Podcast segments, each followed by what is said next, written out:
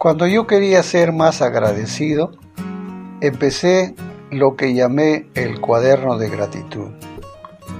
Cada noche escribía algo por lo que estaba agradecido a Dios. A veces tenía muchos motivos para alabar, pero en jornadas difíciles luchaba por encontrar alguno.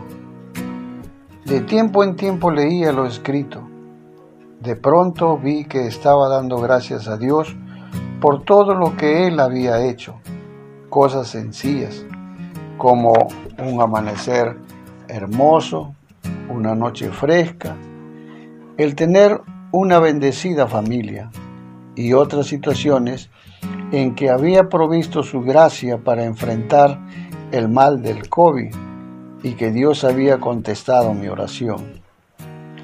Esta observación me recuerda la experiencia del salmista David en Salmo 23. Dios lo renovó en delicados pastos y aguas de reposo, en el versículo 2 y 3. Lo guió, protegió y consoló, en el versículo 3 y 4. Entonces concluyó, ciertamente el bien y la misericordia me seguirán todos los días de mi vida, el versículo 6. Quizá te gustaría hacer lo mismo. Estoy seguro que tendrás muchas razones para dar gracias a Dios. Los amigos y los familiares que nos regalan la provisión para nuestras necesidades físicas, espirituales y emocionales.